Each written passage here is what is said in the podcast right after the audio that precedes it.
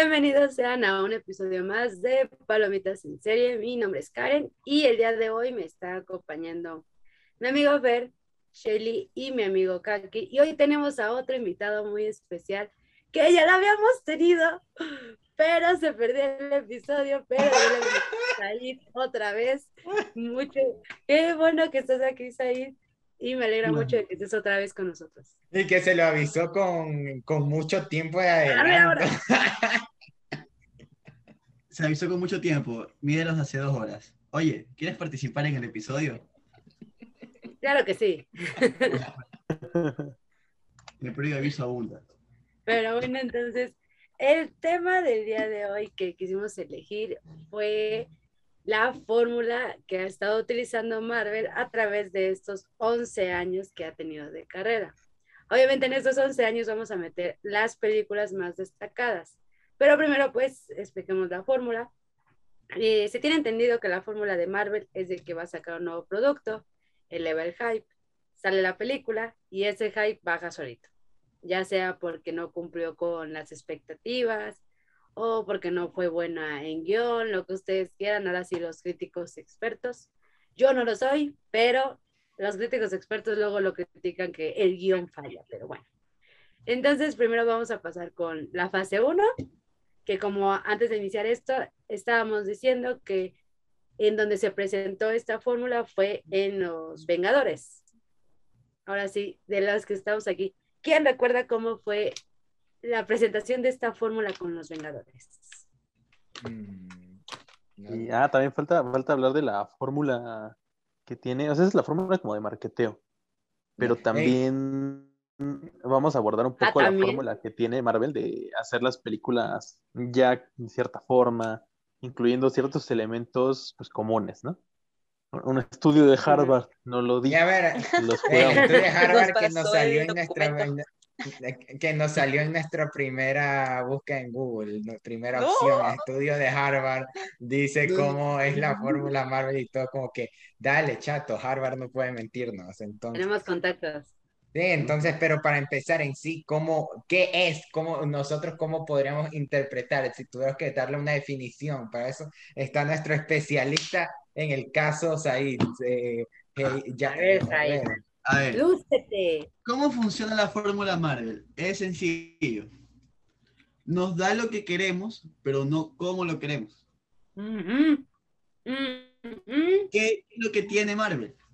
Marvel es un, mundo amplísimo, o sea, lo malo es que tiene, tenía varios personajes distribuidos en distintas empresas por la crisis que sufrió en los 90.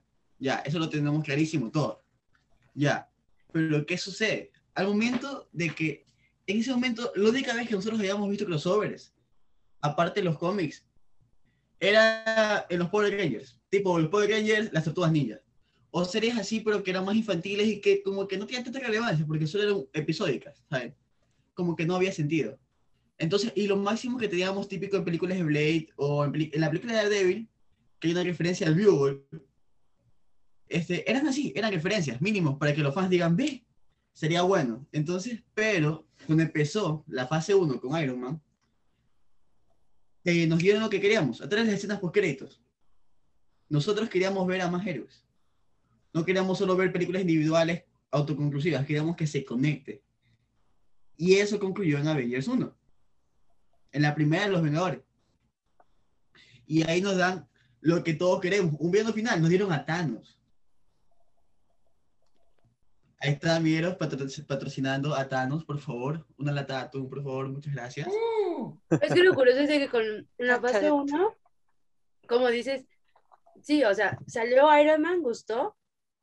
Y como dices, queríamos más, queríamos más superhéroes. Ya luego fue Capitán América, todo, nos fueron presentando a los héroes.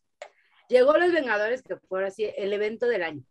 Al que me acuerdo muy bien que fue el evento literalmente del año. Y, y hubo así mucho hype por eso, porque era la primera vez que los íbamos a ver a todos reunidos. Y como dices, nos dieron como unos inicios de Thanos, pero nunca creímos que Thanos si fuera, lo fuéramos a ver como lo vimos.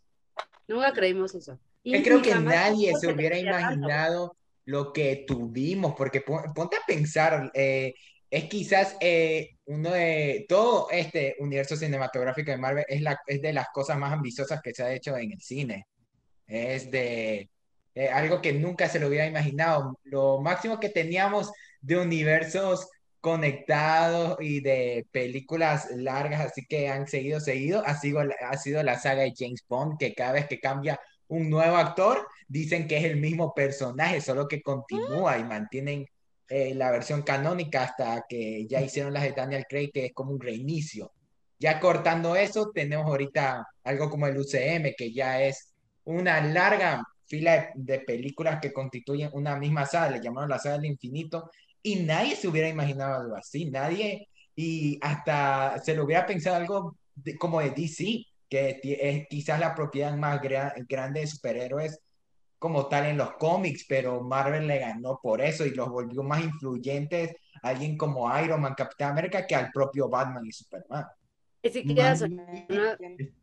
sea, ahora, es que digo, o sea, vimos que ya nos estaban dando inicios de Thanos y como dices, nunca nos imaginamos verlo de la forma en que lo vimos, pero tampoco imaginamos que tardaríamos 10 años para verlo, porque, o sea, yo dije, a lo mejor va a salir, no sé, en la segunda de los Vengadores, y no, o sea, fueron 10 años para poder ver a Thanos, ahora sí, entonces se tomó muy bien su tiempo hasta eso Marvel. Yo pienso, como digamos, fue todo de volada y de sopetón. No, pero es interesante cómo es que crean hype dentro de películas individuales a películas Avengers y después cómo crearon hype a partir de esa escena post crédito en Avengers para alargar la propiedad intelectual 10 años y venderte 10 años de películas.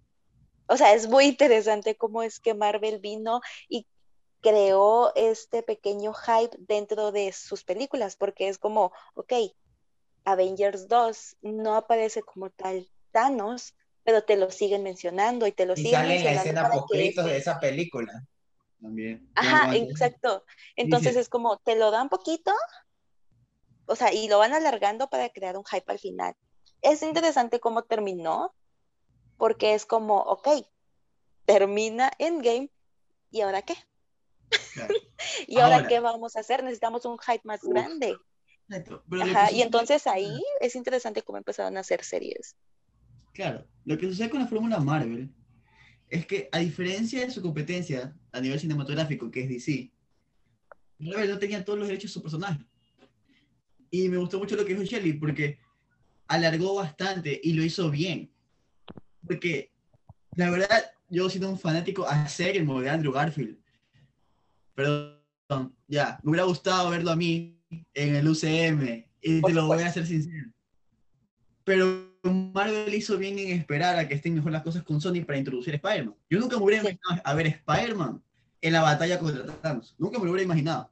Y eso estuvo bien. O sea, fue una muy buena estrategia. Ahora también, lo bueno de Marvel es que tenía pocos personajes que podía introducir. Entonces podía hacer conexiones. Eso es algo que a DC no le sirvió mucho. ¿Por qué?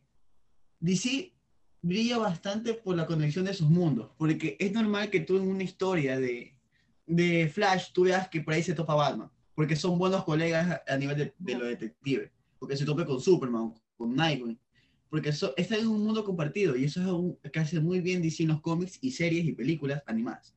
animadas.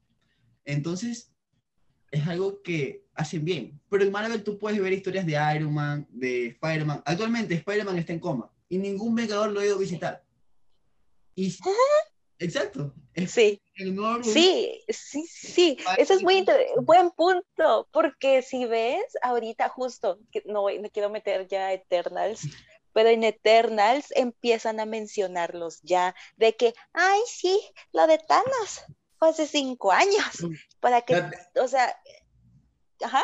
O sea, que no podían intervenir, o sea, que nunca pudieron meterse en, en, la cronología Ellos siempre del mundo existieron. hasta ahorita, hasta recién ahorita. Ajá. Exacto, ellos siempre existieron, pero no te lo mencionaron hasta ahora. Y justamente en esta misma película ya te empiezan a mencionar como, ah, sí, Thanos, ah, sí, Iron Man se murió. es cierto. En cambio, en las películas anteriores, como que no lo mencionaban. Inclusive para reunirlos a todos, no fue como todos somos besties, sino que todos eran conocidos como de otros, como cuando introdujeron a Atman, de que, ah, sí, de que bestie de Falcon. Y por eso entonces... De que casi mata a Falcon cuando le robó la cosa en, la propia película. No es tan fluido. Pero ya somos compas, aunque casi te den la madre. Pero son besties. Ajá, exacto. No, pero aquí aparte hay que decir que la, o sea, Marvel Studios, ya como producción, por decirlo de alguna forma, eh, yo creo que su mayor fortaleza también es su topo más grande. Y es justamente esta parte de que tienen controladísimo sus proyectos para tener esta continuidad. A lo mejor actualmente ya lo vemos menos con esta última fase que ha pasado, por el hecho de que están brincando de una trama a otra sin tanto problema, ¿no? Más parecido a lo que se hacía en los cómics. El hecho de que eran como un montón de tramas sucediendo al mismo tiempo y pues ya tú elegías qué querías leer, qué querías consumir. Eh, pero pues también en cierta manera eso ha hecho que eh, que ni siquiera se note la mano de los directores en las películas, sobre todo de unas fases para acá. Es como de todas las películas se ven exactamente iguales. Yo a veces ya ni me molesto en ver quién va a dirigir la película, o ya ni siquiera me acuerdo quién dirigió la película, este, porque todas se ven muy, muy similares. Y justamente ya incluye elementos pues que no son de ahorita, ¿no? Sino que son elementos que han funcionado en el pasado y que se han quedado ya para, para no irse, como por ejemplo esta parte de lo de Thanos, el hecho de alargar la propiedad intelectual a través de un cliffhanger de este, de este tamaño, eh, pues ya ahorita lo vamos viendo, ¿no? En esta fase pues tuvimos bastantes ya, como puede ser el, la parte de los, de los celestiales, eh, por el lado de los multiversos, por el lado de Kang, eh, ya tenemos mucho de este estilo, ¿no? Que por lo menos cada uno le va a dar 10 años. Sí, por lo menos uno le va a dar unos, cinco años cada uno a Marvel de vida. Ajá, sí, es que como ya nos dieron tantos eventos porque, o sea, em, apenas en una entrevista a Kevin Feige, pues mencionó eso, que con las series quiso explorar como diferentes mundos. Con Falcon, pues se fue al lado político, que ya lo hablamos. Con Loki, pues se fue como una segunda unidad, que es lo de eso del multiverso y lo de Kang. Dices, esos ya son dos eventos en un lugar. En WandaVision eh, quiso ver lo de las series, pero también quiso como va, ver lo que era pasar una, una pérdida, lo cual para mí lo hizo bien. Y ahorita con Hawkeye, pues no tengo ni idea. Hawkeye va a ser una serie sobre Navidad, eso tenemos. La, la Navidad me la pone ahí, pero te digo, o sea, a lo mejor Hawkeye se va a y de la despedida del personal y la nueva entrada de otro evento importante, que puede ser los jóvenes vengadores, que es como dice este que son otros cinco años ahí para Marvel, que es un nuevo evento. Entonces, como que Marvel, como dice, está, tiene muy planeado todo eso para que se dé más eventos durante más tiempo, porque queramos o no, el hype siempre va a seguir, las teorías siempre van a seguir, entonces, y lo hace bien, o sea, lo que sea cada quien, como ya lo mencioné, Marvel se lava las manos porque sabe que los fans van a hacer su trabajo. Es que Marvel es, es que, ajá. Es como ese, ese mejor malo conocido que bueno por conocer. Sí, es que lo que sucede es, es de siempre, o sea, deja tramas inconclusas para eventualmente usarlas. Es como lo de, ah, ah, eventualmente, por supuesto, porque después te sacan como los Skrulls, de que empezaron en Capitana Marvel. Vaya, ¿cuántos años ya pasaron de Capitana Marvel? Lo pusieron también en Far From Home. Ah, entonces, después empiezan a aparecer y eventualmente como no inigualable como Endgame, pero sí, lo van a, hacer, Está dando nados desesperados. La invasión secreta es un gran evento. No, así, así te lo están dando. Y te lo, van, te lo van a hacer, es que están desesperados. O sea, ya vendieron todo Endgame. Bueno, la invasión secreta, puedo decir que es un evento tan grande tanto como Endgame. Te lo puedo asegurar. No, y deja de eso, ya también ahorita, bueno, también, tal vez este evento no va a abrir tanto porque es animada, pero ya confirmaban la serie de Marvel Zombies, que volvemos a lo mismo, es un evento enorme también, pero Secret Invasion es un evento mucho más grande porque vuelve a lo mismo. Cuando se, estren, cuando se iba a estrenar Capitana Marvel y mencionaron a los Skrulls, se empezaron a hacer estas teorías de que llevan a meter Secret Invasion.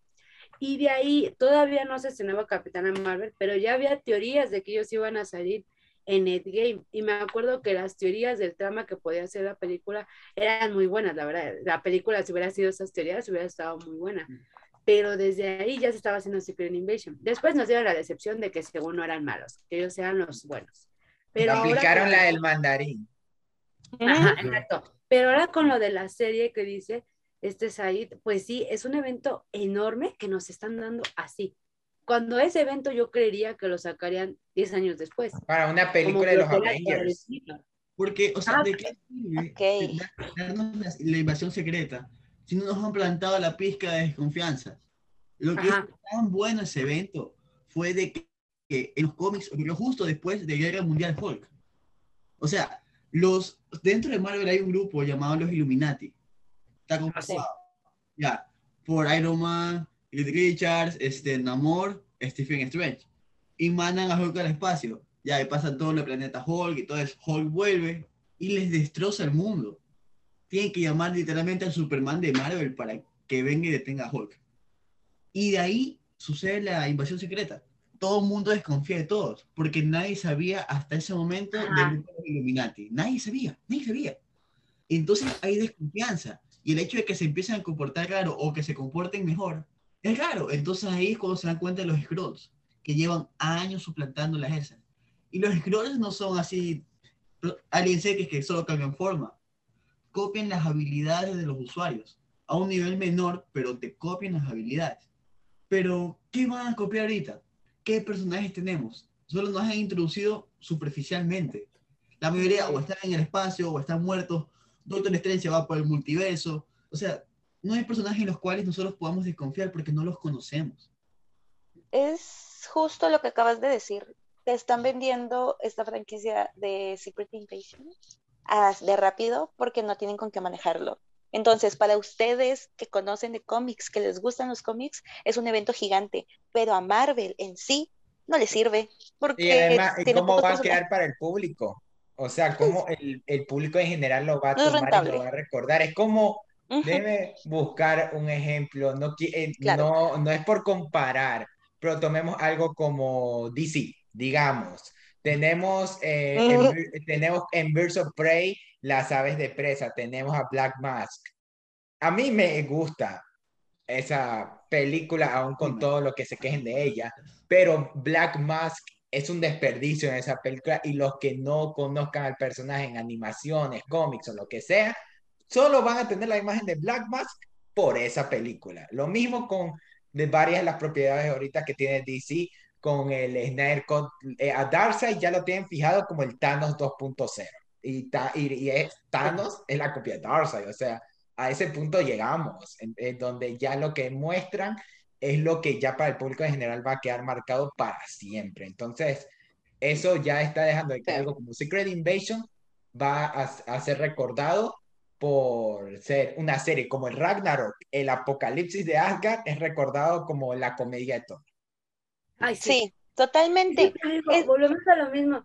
Con Thor Ragnarok se hicieron varias teorías porque volvemos a lo que dijiste, porque era el apocalipsis de Asgard, o sea, ya se conoce eso, pero pues ya sabemos qué pasó. Pero aquí se, se cumple la fórmula que dije.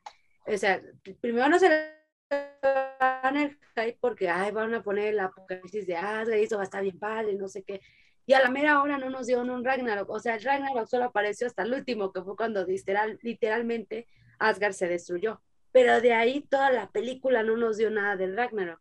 Entonces, ¿para qué le ponen así? Como que ya era más la película de Planet Hulk. Es interesante cómo es. Desperdiciaron también esa historia. Hubiera sido muy buena verla. Es interesante cómo los fanáticos de Marvel viven decepcionados de todas las películas que se muestran. Es como, chale, hubiera pasado es como, Es como que ya están acostumbrados. o es como, lástima, no van, a, ajá, no van a usar esta gran historia, la van a desperdiciar, pero la van a tocar. Entonces es como, Marvel utiliza este tipo de eventos gigantes para vender mm. películas, sí, pero no las van a usar como los fans les gustaría, porque no es rentable o porque es mucho contexto. Como pasó con Eternals, que fue demasiado contexto para introducirnos 600 personajes. Eh, eh, meter a cuántos, ¿cuántos son los Eternos? Eran como 7, 8, 7 personajes en una misma película. 10. 10 personajes, 10 personajes en una misma película. De, eh, ni, ni Chloe Chao, ganadora del Oscar, es quizás la, la directora con más premios ahorita viva no pudo hacerlo. Es ambición. Pero tómate en cuenta quiénes escriben esos guiones. Ella dirige la película, pero el guion, who? O sea, créditos tiene, pero no significa que lo haya escrito ella. es que, como mencionaron, es que, pero, eh, como lector de cómics, no me decepciona. Es como que yo en un cómic de multiverso de Marvel y diga, chuzo, no es igual que el universo original. O sea, ¿qué tiro? O sea, es un mundo eterno. O sea, ¿por qué tengo que pedir que sea igual?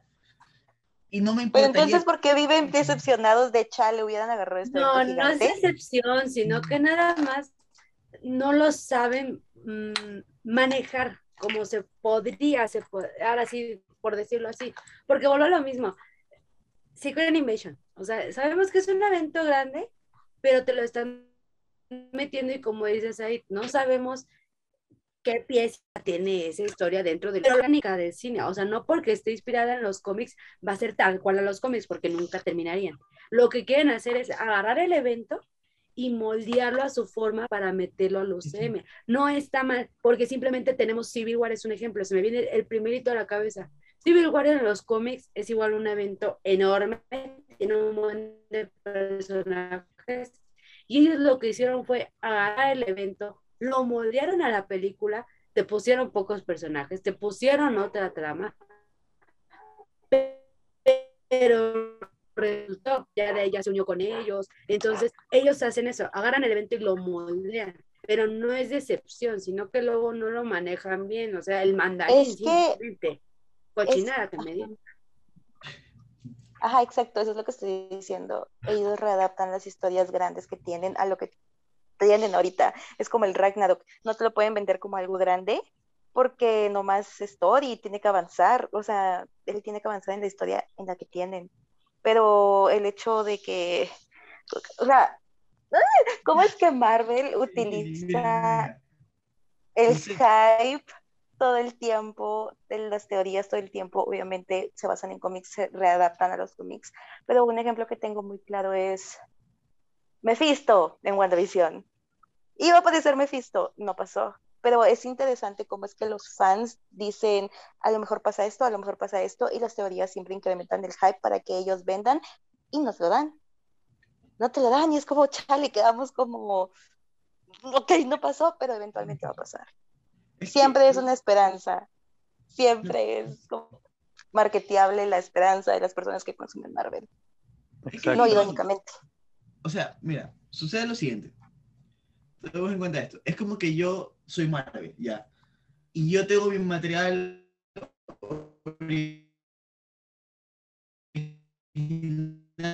digamos.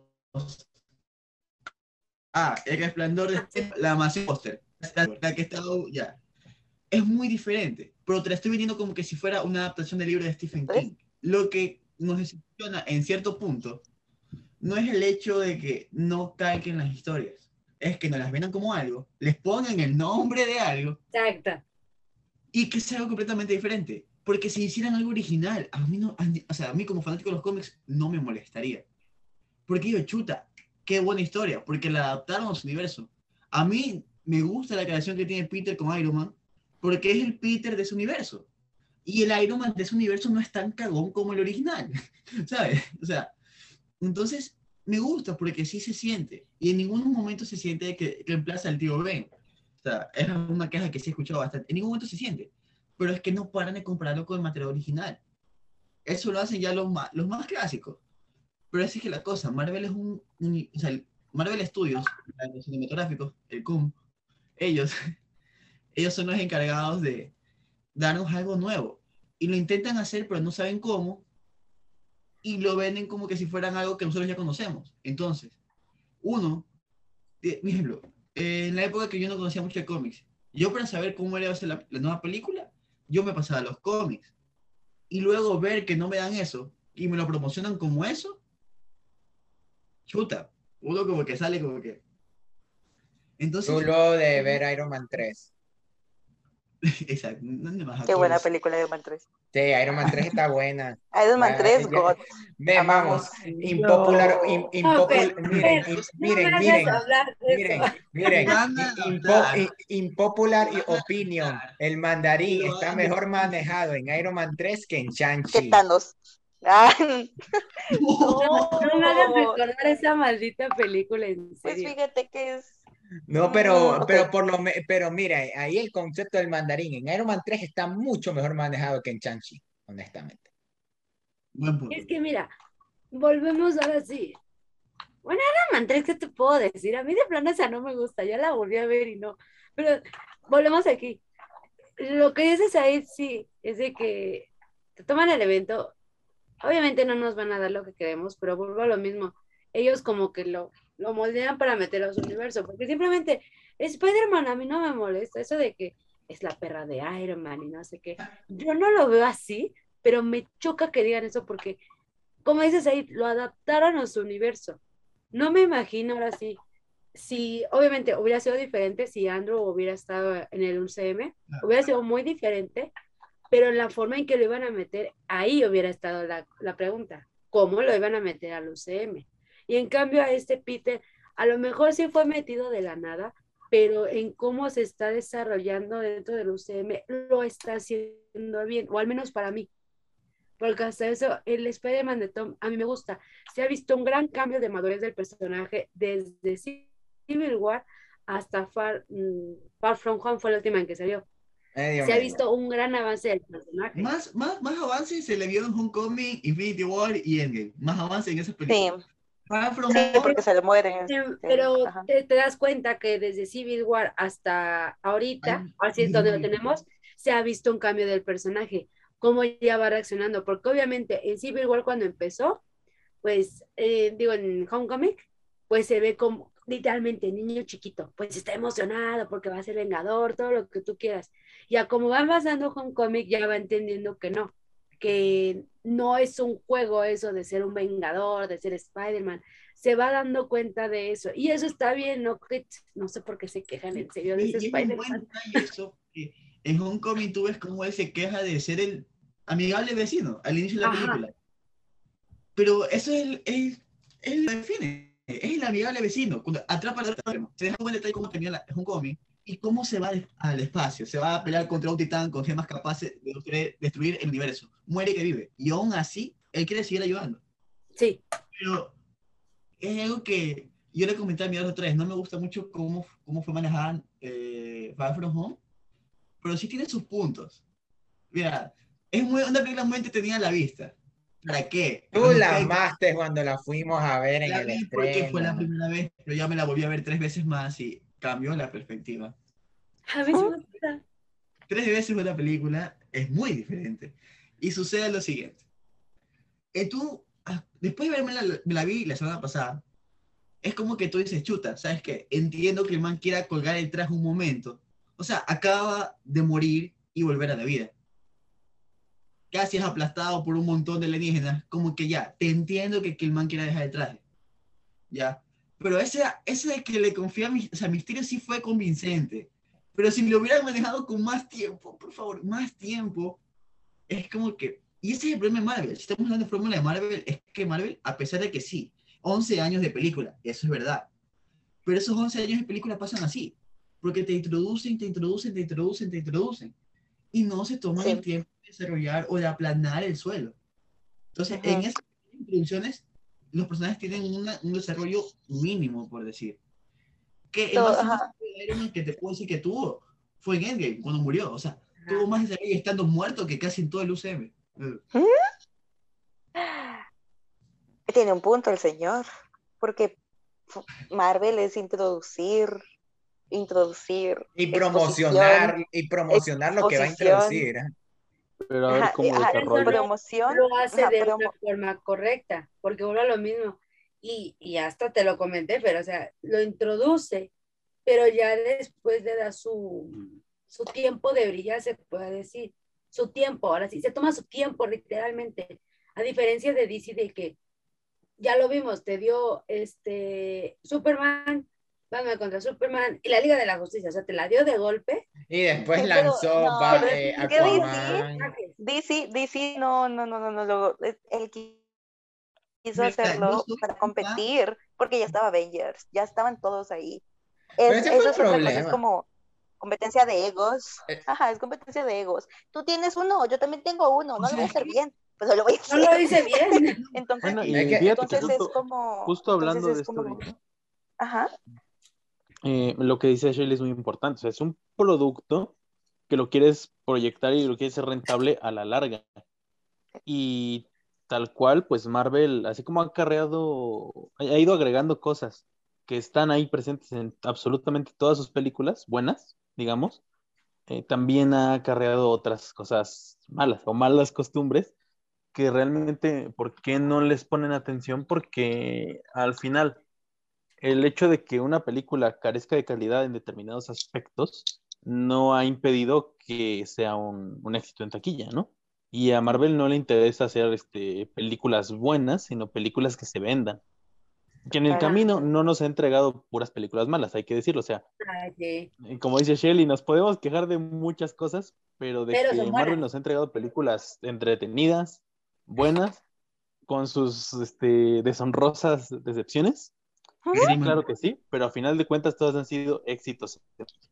Totalmente, pero películas de hasta, me acuerdo cómo es que se burlan que Marvel Studios ha sido la empresa que te vendió una película de un hombre que puede ser una hormiga y, y te la vendió y tú te la comiste. Es que, exacto, Marvel hace eso, introduce todo, eventualmente lo va a juntar para que te emociones, porque, o sea, hay hype desde que, ok, ahí este, empezó Iron Man, luego Capitán América, bla, te introducen, introducen, te introdujeron a Thor, en Thor después te introdujeron las gemas, eventualmente a Thanos, todo es introducción y eventualmente todos se juntan y te vendieron 10 años de películas.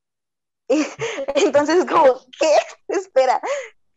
Es lo mismo ahora. Introducción, a nuevas generaciones, introducción a nuevos villanos, introducción a todo, todo es introducción. O sea, ahorita Spider-Verse es como final, o sea, tercera película de Spider-Man sí, pero introducción para algo más. Ahí te meten 10 años más de introducciones para que luego se junten. Marvel es marketing, Marvel es vender nomás entretenimiento. No te estoy diciendo, pues no, te, estoy diciendo que es malo, no te estoy diciendo que no, tenga películas es ingenioso, porque Marvel en eso, lo que sea de cada quien, lo hace bien, porque vuelvo a lo de las series. Hay gente que no era fan de Marvel, o sea, no era, no le llamaba la atención Marvel, pero por, no sé, WandaVision, un ejemplo, la gente empezó a venir, ya sea por morbo o curiosidad, pero la gente empezó a llegar con WandaVision. Luego llegó con este, con Falcon. Pero lo mismo, a lo mejor llegaron nada más para meterse a la bola de la moda, no sé, de la tendencia, o por morbo. Pero el punto es de que digamos, ay, yo no la voy a ver por moda. Quieras o no, por ese que nada más se metió por moda, le está dando más dinero a Marvel, porque está trayendo a nuevo público, más aparte del que ya tenía. Entonces, ingenioso es, porque de tanto que está introduciendo, atrae a la gente. Entonces, ingenioso es. Voy a comparar a Marvel con McDonald's. McDonald's no te vende buena comida, pero te encanta. Marvel no te vende buenas películas en calidad. Pero yo ceno McDonald's. Yo, ceno, yo, yo, he cenado varias veces McDonald's. Entonces, eso es. es lo mismo, es como con Eternals, o no es buena película. O sea, es define buena película. Contra DC, a nivel cinematográfico no es Marvel contra DC, es Disney contra Warner. Es una pelea que sí. antes. Entonces, mira, DC eh, eh, lo, ha, hecho muy bien con sus series y películas animadas. Eh, los manes van en su bola, o sea, a los manes no les importa lo que haga Marvel, pero a Warner sí. A Warner sí, porque siempre ha sido la casa de Mickey Mouse contra los Looney Tunes. Siempre ha sido así, siempre ha sido así. Y eso está ahorita. Y es cagado que justo las dos empresas de caricatura que se odian más están en competencia y tienen a las dos más grandes franquicias de cómics que hay. Cuando en los Marvel y DC se respetan mutuamente. Más bien, en, en Doomsday Clock, Doctor Manhattan anunció de que iba a haber otro crossover en 2024 entre Marvel y DC. Que iba a aparecer Hulk, Spider-Man y Wolverine. Claro, pero ¿por qué? Porque, porque eh, es como que tú cruzaras otra vez McDonald's, McDonald's con Burger King, eventazo, eventazo y mucho dinero. No y, juntas se van a juntas se van a enfrentar ante KFC. Mira, no, y aparte pues la cantidad de, publicidad, ¿no? es como de, si tú puedes escoger entre que consuma la gente que le gusta Marvel y que consuma la gente que le gusta DC, ¿por qué no haces que todos consuman la misma cosa una vez? Exacto, te están vendiendo una rivalidad que eventualmente se va a juntar y tú vas a decir, no mames, tengo que ver esto. Ya, pero no va a pasar en el cine, va a pasar en los cómics. Es el, es el, Por supuesto. Ahora, ¿qué quiero decir? Marvel no es cojudo. sí, disculpen niños en la audiencia, pero Marvel no es cojudo. No, ¿Qué es cojudo? Es como bobo, bruto, quedado. Es una expresión full ecuatoriana. Aquí, aquí es mexicano, Guatemala, explíquenle los de Ecuador. ok, miren, sucede lo siguiente. ¿Por qué? Eh, creo que fue en la fase 2 o la fase 3 que Marvel anunció Alma y esa misma época anunció la era de Ultron. Ajá, sí fue la fase 2. Sí, Marvel no es cojudo. O sea, todo el mundo sabe de que Hank Pym creó Ultron. ¿Y por qué no introducen Ant-Man en la misma fase? Porque quieren venderte. Y saben que los fans se carcomen la cabeza esperando esos tres que hay. sí. Por supuesto. Te introducimos a Ant-Man para que construya Ultron. ¿Pero qué nos dan? No nos dan a Hank Pym, nos dan a Scott Lang. Pero es que volvemos a lo mismo. Ahí entran las teorías. Ahí entran las teorías y las teorías son la, la misma publicidad. Vuelvo a lo mismo como tú dices, pues, Marvel te mete a Hamping y a la era del tren en la misma fase. ¿Para qué? Para que las teorías que hagan nos, nos hagan la publicidad sola y nosotros nos quedamos sentados recibiendo el dinero. Exacto. Así de fácil. ¿Y qué sucede con DC? Tenemos las primeras películas eh, de DC.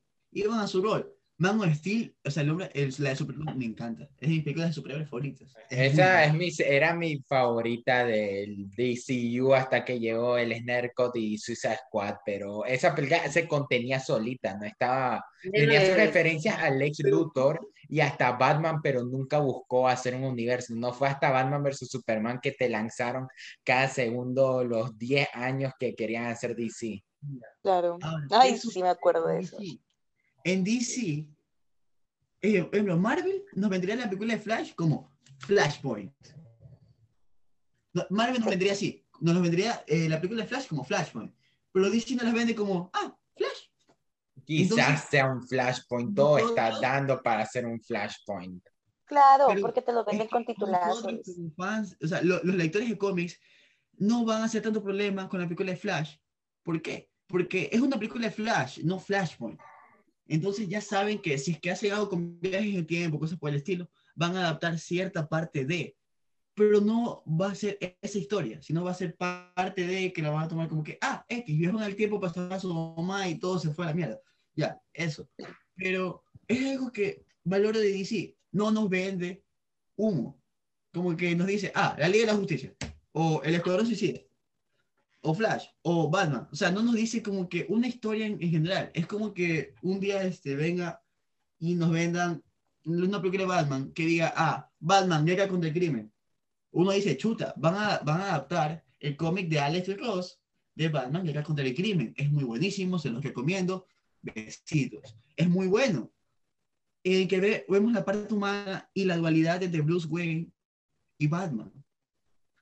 Batman está deteniendo unos ladrones y ve que hay un niño de 12 años que está ahí porque sus padres murieron y está ayudando a unos ladrones. Y se da cuenta de que ya, está bien detener a los malhechores, pero ¿qué más puedes hacer? Y dice, ah, cierto que soy millonario.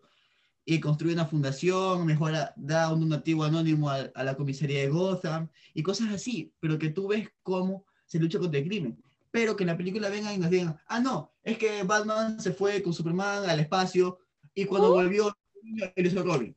Nos quedamos tipo, ¿qué? Eso es lo que hace Marvel nos vende una supuesta historia basada en cómics, pero completamente alterna, completamente X, ¿sabes? Sí. Y bueno Totalmente. que así vende, como que dice, ah, mira, tengo esto. Ahí tú ves cómo lo pones. oh. y es, que Marvel, eh, algo interesante que también tiene Marvel, aparte de que te vende grandes títulos, como eh, ahorita, como pasó con Doc Ragnarok gran título.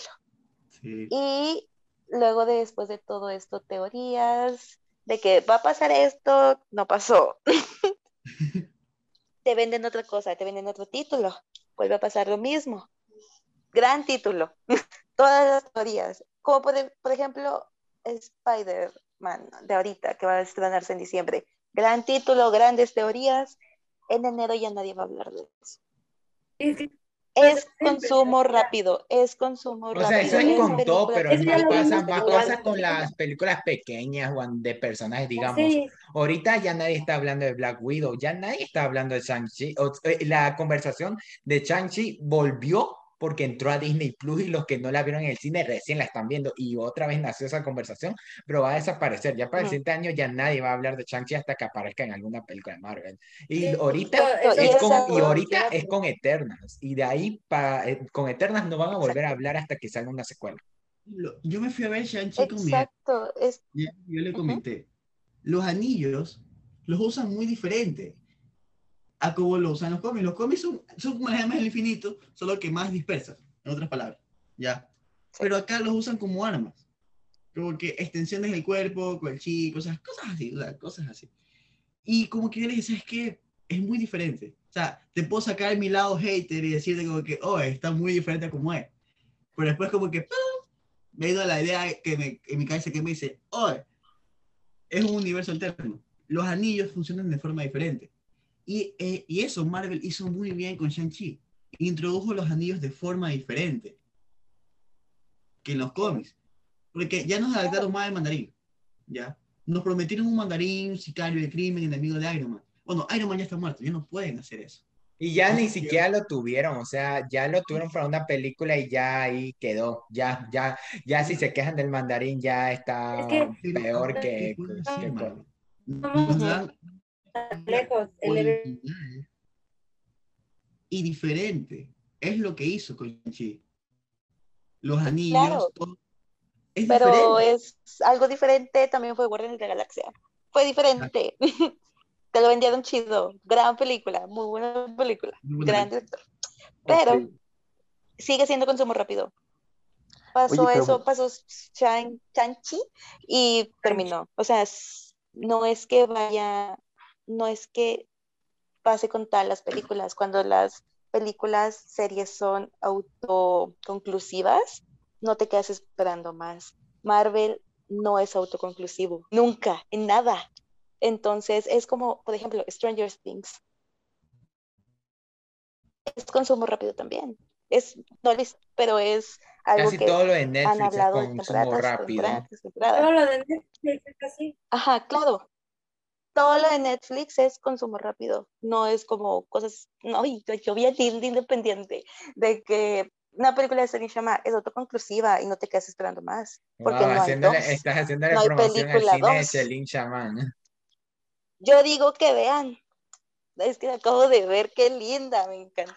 El punto es de que no es como te vayan a vender la segunda de Portrait of Lady on Fire. No te van a no te van a vender porque es autoconclusiva. Marvel no lo es Entonces es interesante cómo es. Que toda franquicia, que nunca ¿no? es y es.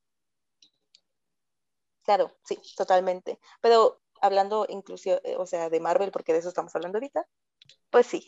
es lo mismo que con Spider-Man. Ahorita pasaron ya dos meses. Todos es de que van a salir tres Tom Holland. Y después en enero ya nadie va a hablar de eso porque es lo que sigue.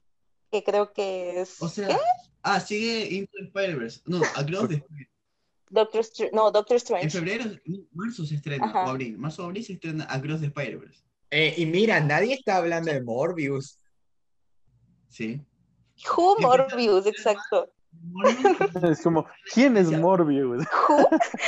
Morbius, Morbius no era Owen Wilson en Loki. Como, espérate, el 18 de diciembre ya me acuerdo quién es Morbius, no te preocupes. Pues, ah, exacto, pero es que volvemos a lo mismo. No vamos a un evento lejos, Infinity War. Y volvemos a lo que estaban diciendo, un titulazo, pero obviamente, em, pues no se tenía como pensado el evento que iban a hacer, porque ahora sí, en los cómics, Infinity War es donde sale Adam Warlock. Adam Warlock es el que toma el guantelete. Adam Warlock es el que mata a Thanos, entonces te quedas de aquí no lo van a hacer porque no, tenemos a Warlock. Ahorita ¿Qué van a hacer? Ahorita que, porque ya dicen que ya se lo tuvieron guardado, se lo tuvieron ah, guardado. Pero no lo tienen, no necesitan apoyo o algo así.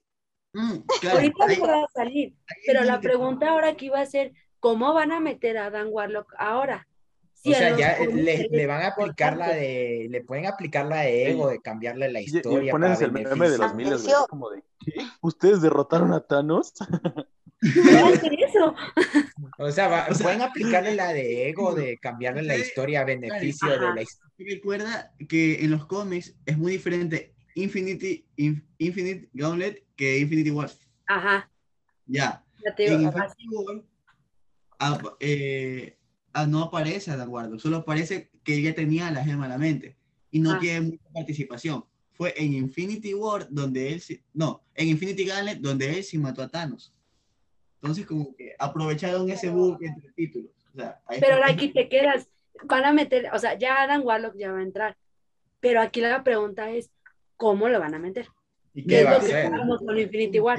¿Cómo la van a adaptar? ¿Cómo han metido todos los personajes con algunas cosas? ¿Cómo han metido todos? No es... Aquí, aquí sí debemos decir que esta película sí es una excepción particular, porque yo creo que Infinity War genuinamente es una buena película. O sea, es una muy más, allá, más allá de más allá de ser Marvel, creo que Infinity War sí cumple en muchas cosas en las que normalmente Marvel pues ni se esfuerza, ¿no? Eh, un poquito de medio desarrollo, un poco más equilibrado a la aparición de diversos la forma en cómo cuenta la historia. Incluso la continuidad se siente más orgánica que en otras películas y sobre todo que construye un buen antagonista. Cosa que Marvel ha hecho dos o tres veces en 11 años de forma adecuada, ¿no? Y no se ve que vaya a mejorar porque Eternals sí nos habló de que Marvel no sabe hacer villanos. no. Para nada. Es que la película no. es. Bueno, ahora sí, metiéndonos un poco con Eternals. La película no está mal. Lo que le falla es el tiempo que tiene, porque sí se siente muy larga. Otra, como dices, no tienes claro quién es el villano, porque yo nada más veía que regresaban y venían, regresaban y venían, pero no te da como claro de quién es el villano y te pierdes en todo eso.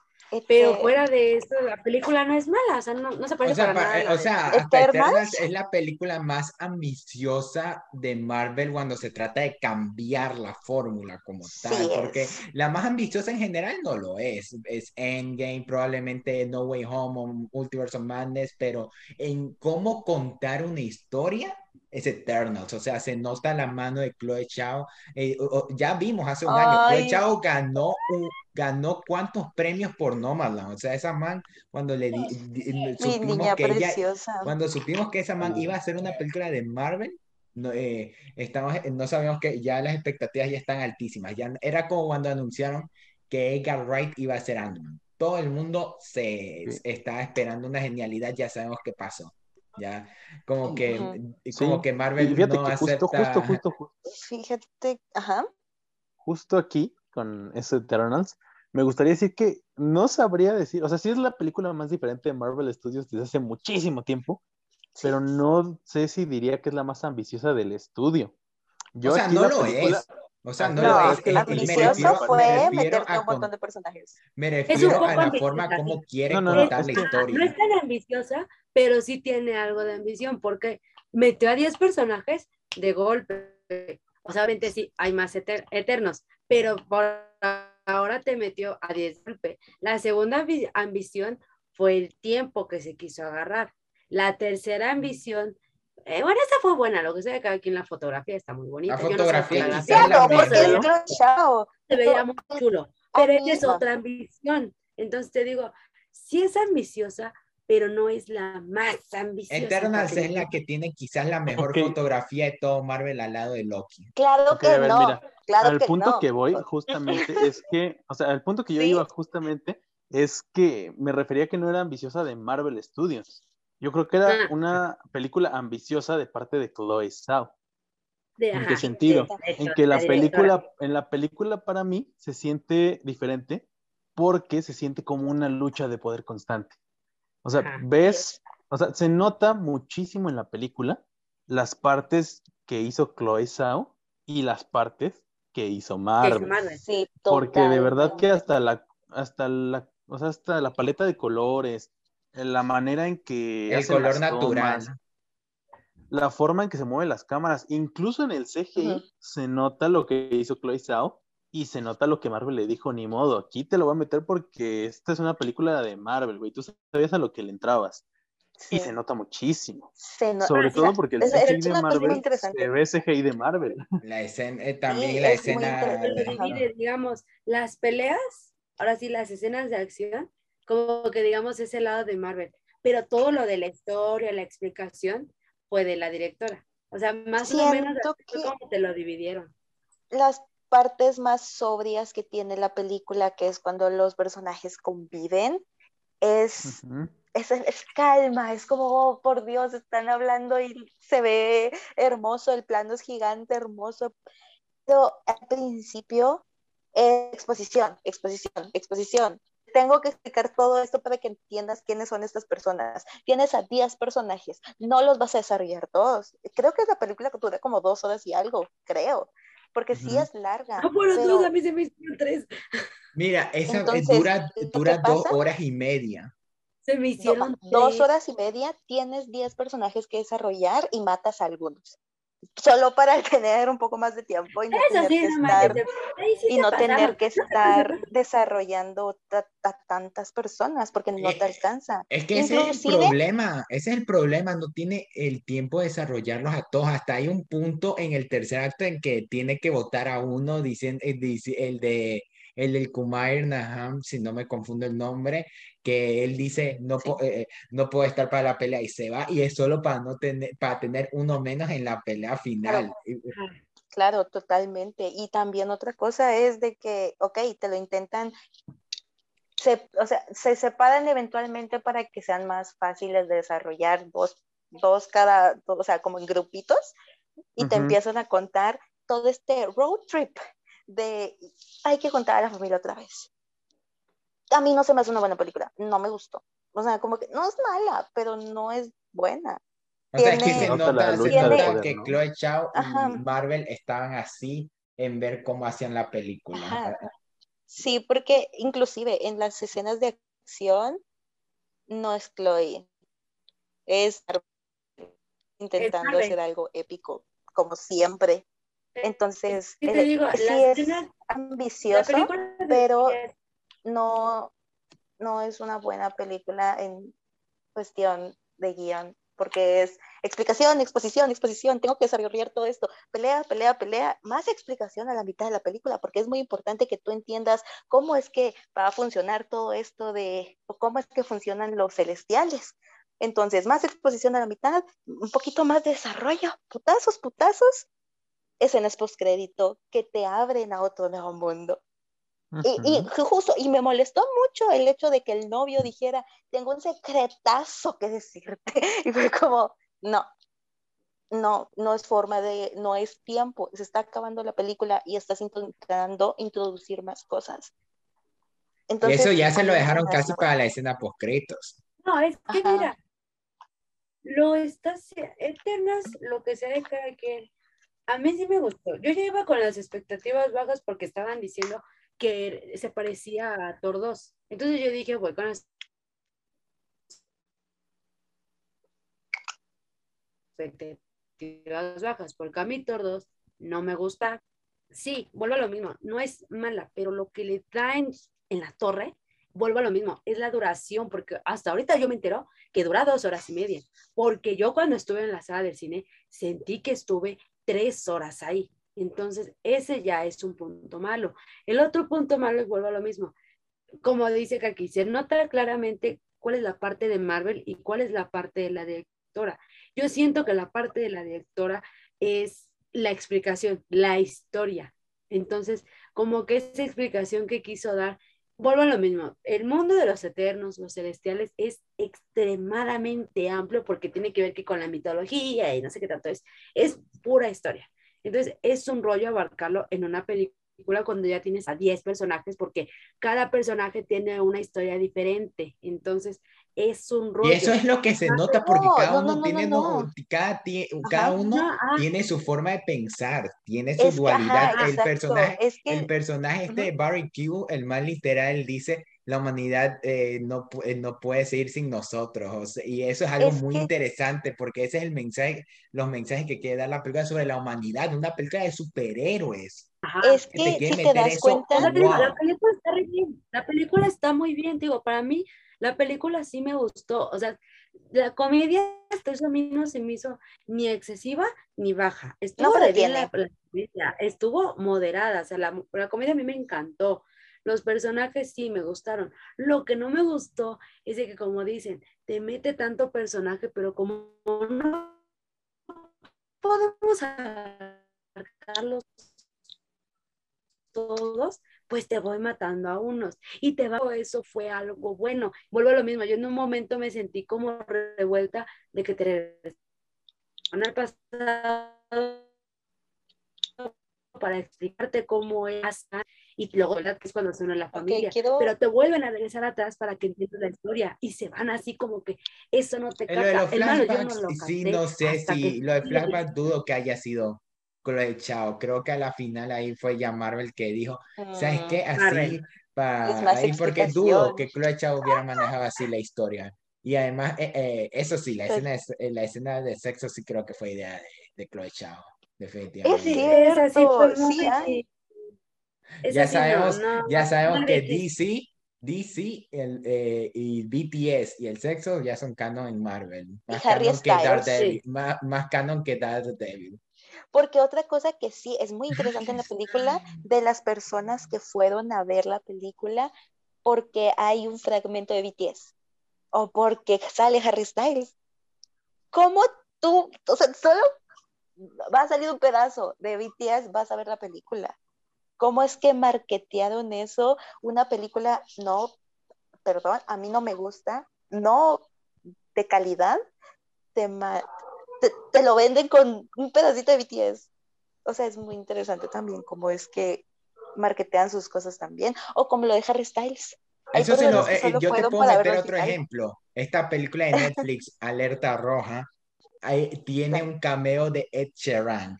tiene un cameo de Ed Sheeran Todas las cuentas, todas las cuentas de Instagram, de Twitter, de Netflix están bombardeando esa escena. Porque saben que la gente ah, sabe, ah, no, está Ed la van a ir a ver, aunque salga ese man, creo que tres minutos, la, eh, eh, lo, usan para vender con todo, con, eh, con cualquier clase de cameo, ese es, es, solo un ejemplo y eso no tiene nada que ver con Marvel. Claro, porque también Marvel vende con cameos. Otra cosa que me di cuenta de la película que yo ya me lo estoy llevando muy al extremo a lo mejor, es que la película cuenta con ideales que puedes relacionar con cosas terrenales como la religión. Ven que habían unos de que, no, pues que, que huevos, qué huevos que el vato este no me deje estar, no tenga, no puedo tener libre albedrío a pesar de que este vato me creó y otros de que yo le debo mi vida porque este vato me creó. O sea, eso es lo interesante, por, eso es lo interesante porque es lo que yo dije que tenían varios personajes, cada uno tiene sus ideales y te dejan un mensaje que habla sobre la humanidad y eso es lo que está de la mano de Chloe Zhao. A la final por eso es que decidió hacer el proyecto porque dudo que Chloe Zhao haya querido hacer una película de superhéroes así por nomás. Pero Al final vio eso de que podía comunicar algo sobre lo que ha hecho con sus películas tipo Nomadland en una película de superhéroes y eso es lo más interesante de Nomadland, de, Nomadland de, de, Eternals.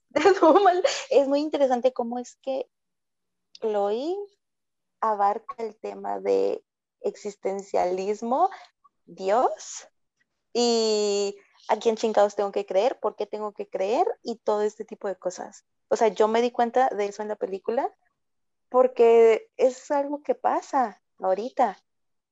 A pesar de que no esté bien desarrollada la película en cuestiones de guion ni escritura, pero es algo que toca y es muy interesante. Es como cuando empezaron a hablar al principio de de que algunas películas a lo mejor tocan cosas como política, como fascismo, como todo ese tipo de cosas. Esta película también toca algo interesante, como es la religión, como es de aquí creo, que creo. Y ahora Llevándolo más a Ajá. Ahora que Sherry mencionaba lo del marketear cosas, eh, que es parte de, de, su fórmula en las películas, pero de una forma como extra, ¿no? Ya no es, no es la primera vez, ya no lo habían hecho desde la fase 2, me parece, cuando te querían marketear la idea de los mutantes con Wanda y Pietro, eh, como cuando te quisieron marketear Loki diciendo que era de género fluido, y esta película no fue la excepción. Te quisieron marketear Eternals con la escena de Fastos, o sea, con dos minutos en que sale un personaje con una familia homosexual, y ya te la, y te la marketearon de esa manera. hasta están los memes de que sale Marvel diciendo, miren, mi primera representación gay y sale, y, sale con Disney y ahí sale Disney, esta es la quinta vez que vienes con tu primera representación gay. Está lo bueno ese meme, la verdad. Porque desgraciadamente es algo que vende. Ajá, lastimosamente las personas de la comunidad, inclusive Marvel, se me hace un poquito antiético el hecho de utilizar el pride, el orgullo de la comunidad para vender. Es que como, lo, te lo dicen todas las empresas, lo hacen, deberías ver, tú eh, deberías ver cómo es que en especial todas las marcas en el mes Pride, todos enloquecieron promocionando eh, que son orgullosas. Se acaba el mes, no, eh, no saben más del tema. Claro, pero yo estoy hablando de Marvel porque estamos hablando de Marvel. Entonces, lastimosamente, el hecho de que vendan con el orgullo se me hace un poco. Uh, culero. Muy Es que quiere introducir personajes nuevos. Y con el lo, lo hizo bien. Pero hay personajes que deben quedar olvidados. El personaje de Harry por nada del mundo tenía que ser introducido. Ay, es que Harry, ¿por qué Harry? ¿Por qué castearon a Harry? Porque vende. No, de hecho hasta, o sea, yo siento que castearon a Harry para Eros porque el personaje Eros es conocido por eso, porque son galanas, entonces porque es Harry. tal vez ahí sí lo entiendo porque y es Harry. por eso lo van a vender por Harry Styles y eso hacen en toda la eso lo hacen en toda la película de Eternals, eso lo hacen con todos. Pero Porque imagínate. El personaje de Eros es así todo un galanazo, un Casanova, todo lo que tú quieras. Entonces, entiendo por qué Harry, sí lo entiendo lo que sea de cada quien. Pero es que no entiendo por qué tuvieron que sacar a Eros. O sea, ajá. ¿Para qué, te lo solo eso.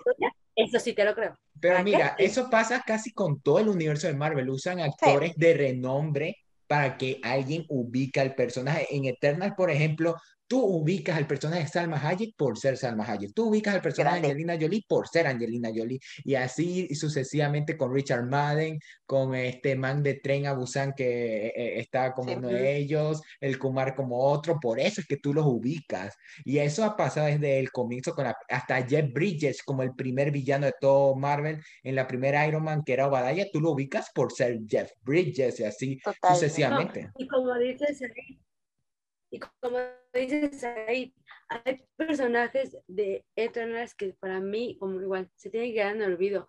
Sprite, a mí no me gusta. Sprite. honestamente. ¿Cómo yo prefería que viviera este.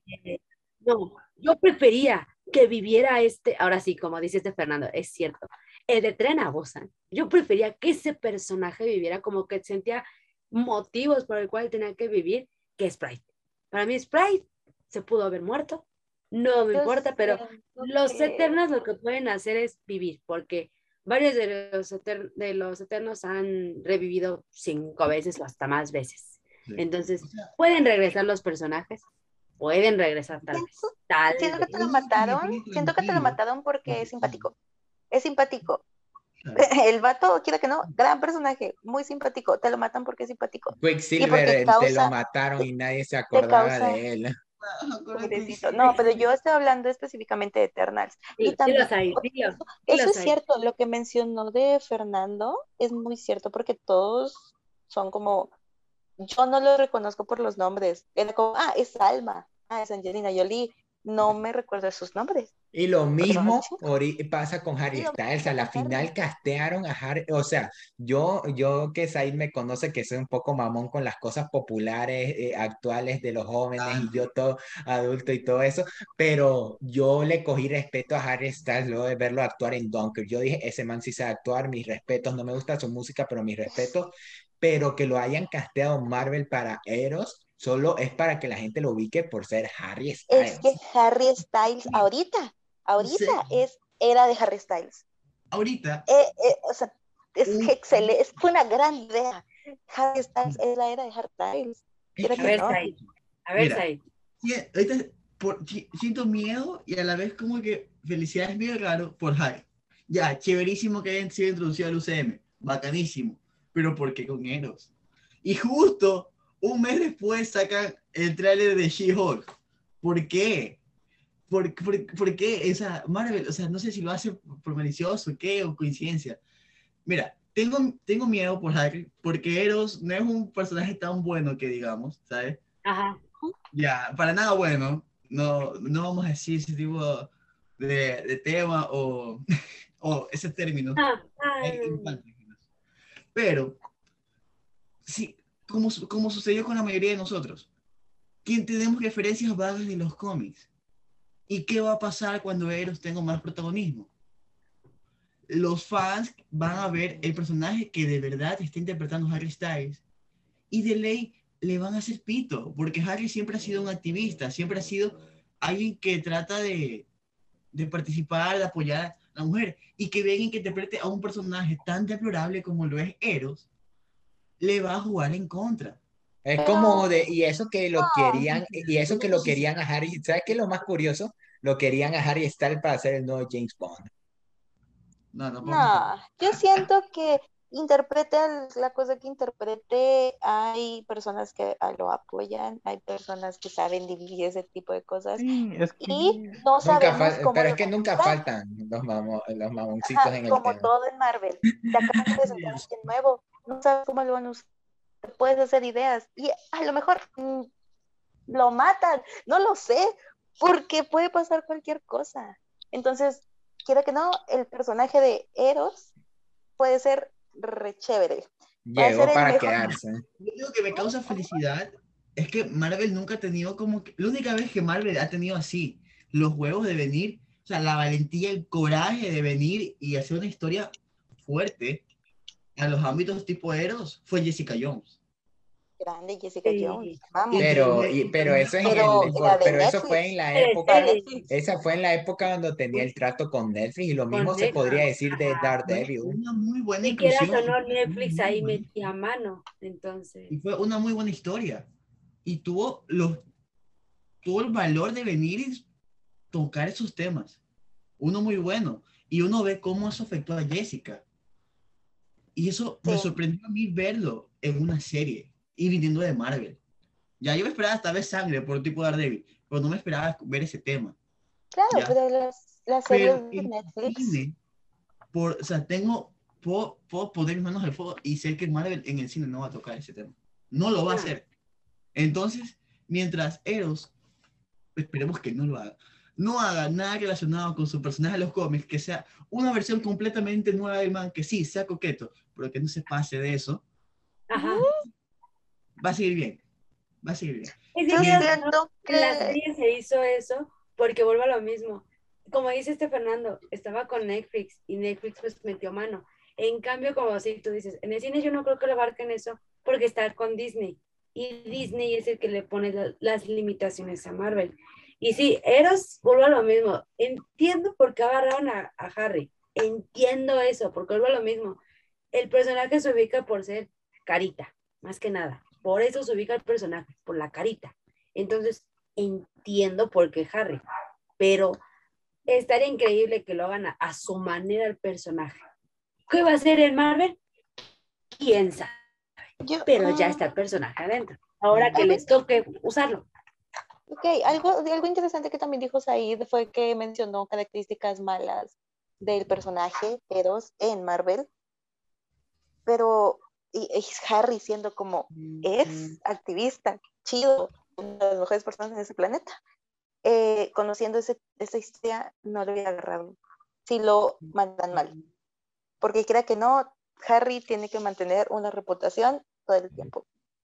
Así que siento que a lo mejor y no lo agarran tan mal. Pues, eh, Marvel es totalmente impredecible y Marvel va a hacer todo para que tú lo compres. Y agarrar a Harry fue excelente, porque es otra cosa que también está pasando, se está ahogando, ya no, ¿qué, más te puede dar? Aparte de introducir más cosas. Personajes, bueno, no personajes, sino actores que conozcas, que sean chidos, grandes, o personas reconocidas como los Harry, Angelina Jolie, Salma, el vato que hace a Icarus y así. Entonces, siento que. Marvel se está ahogando y necesita levantar el evento con algo. Y qué mejor que con Harry. con lo más popular del momento. Ah, sí, sí, sí, La gente solo fue a ver, alguna gente, ¿verdad? Fue a ver la película porque sale Harry. Vuelvo a lo que decía de las series. La gente vio las series, tal vez para unirse, ahora sí, a, a la pachanga de la moda, de que todo el mundo está hablando de WandaVision, de que todo el mundo está hablando de Falcon y que todo el mundo está hablando de Loki. Y solo por eso entraron a la, a la, al merequetengue, se puede decir, para unirse a la moda, pero es gente que le beneficia a Marvel, que no, no, que nada más ve por un rato pero ya fue. ya gastó. Claro, y es interesante. También porque esto me recuerda un poquito más a, lo, a la era de ser otaku, que asco. Ahorita es como, o no has visto tal anime que no me junto contigo porque no le sabes. Es exactamente lo mismo con lo de Marvel. Es como, ay, ¿te gusta Marvel? Qué asco. Y ahorita es de que, ¿cómo es que no has visto la última película que han sacado? Es venta, es moda, es Creo que no es, Tienen que vender algo. Y qué mejor que historias un poco mediocres. O a veces mal hechas. Pero son entretenidas. Así que. Así funciona el mundo del entretenimiento. Sí. Es con DC, con Marvel, con Netflix, todo se remonta a lo mismo.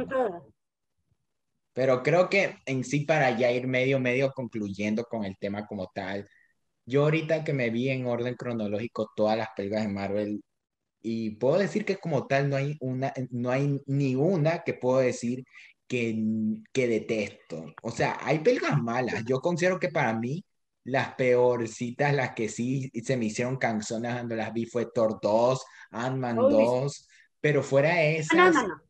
Eh, Ant-Man 2 a mí, se me, a, mí sí me, se, me le lucha con Thor 2 a la peor película de Marvel.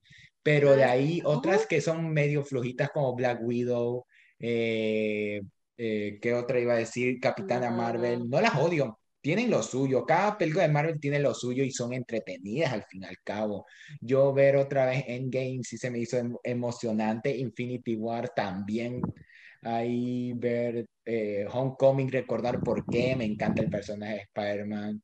Ver de nuevo desde la película de Iron Man, que se me hace de lo mejor de Marvel en toda la primera Avengers. O sea, en general puedo ver que como tal la fórmula ha, formula, ha, fórmula ha funcionado en general. O sea, podemos decir que ahorita sabemos por qué la siguen usando, porque funciona, eh, así por decirlo, eh, de que es la ir a la segura, de que si siguen la fórmula va a funcionar.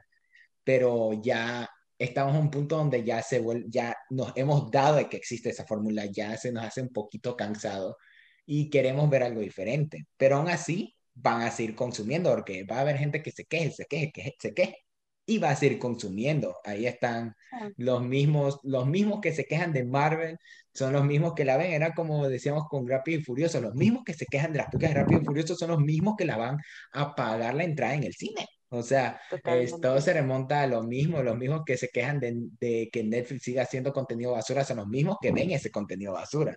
Y, y por, pero a la final, cosas como con Loki, y Eternas este año nos han demostrado de que les gusta o no, esas ya han demostrado que Marvel puede ser diferente a la hora de contar una historia. Sea bueno o malo, puede ser diferente.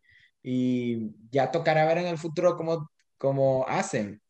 Solo nos toca esperar y en general, Marvel eh, a la final ha hecho cosas buenas. Eso nadie se lo va a negar. Así que por mi lado, aunque soy más de Seita y sí, le, y, sí en, en, el grupito que tenemos soy conocido por también como dudar de Marvel o no ser tan fan, aún así lo disfruto mucho y yo sí seguiré viendo por un buen tiempo sus producciones, pero solo el tiempo dirá cómo es que siguen.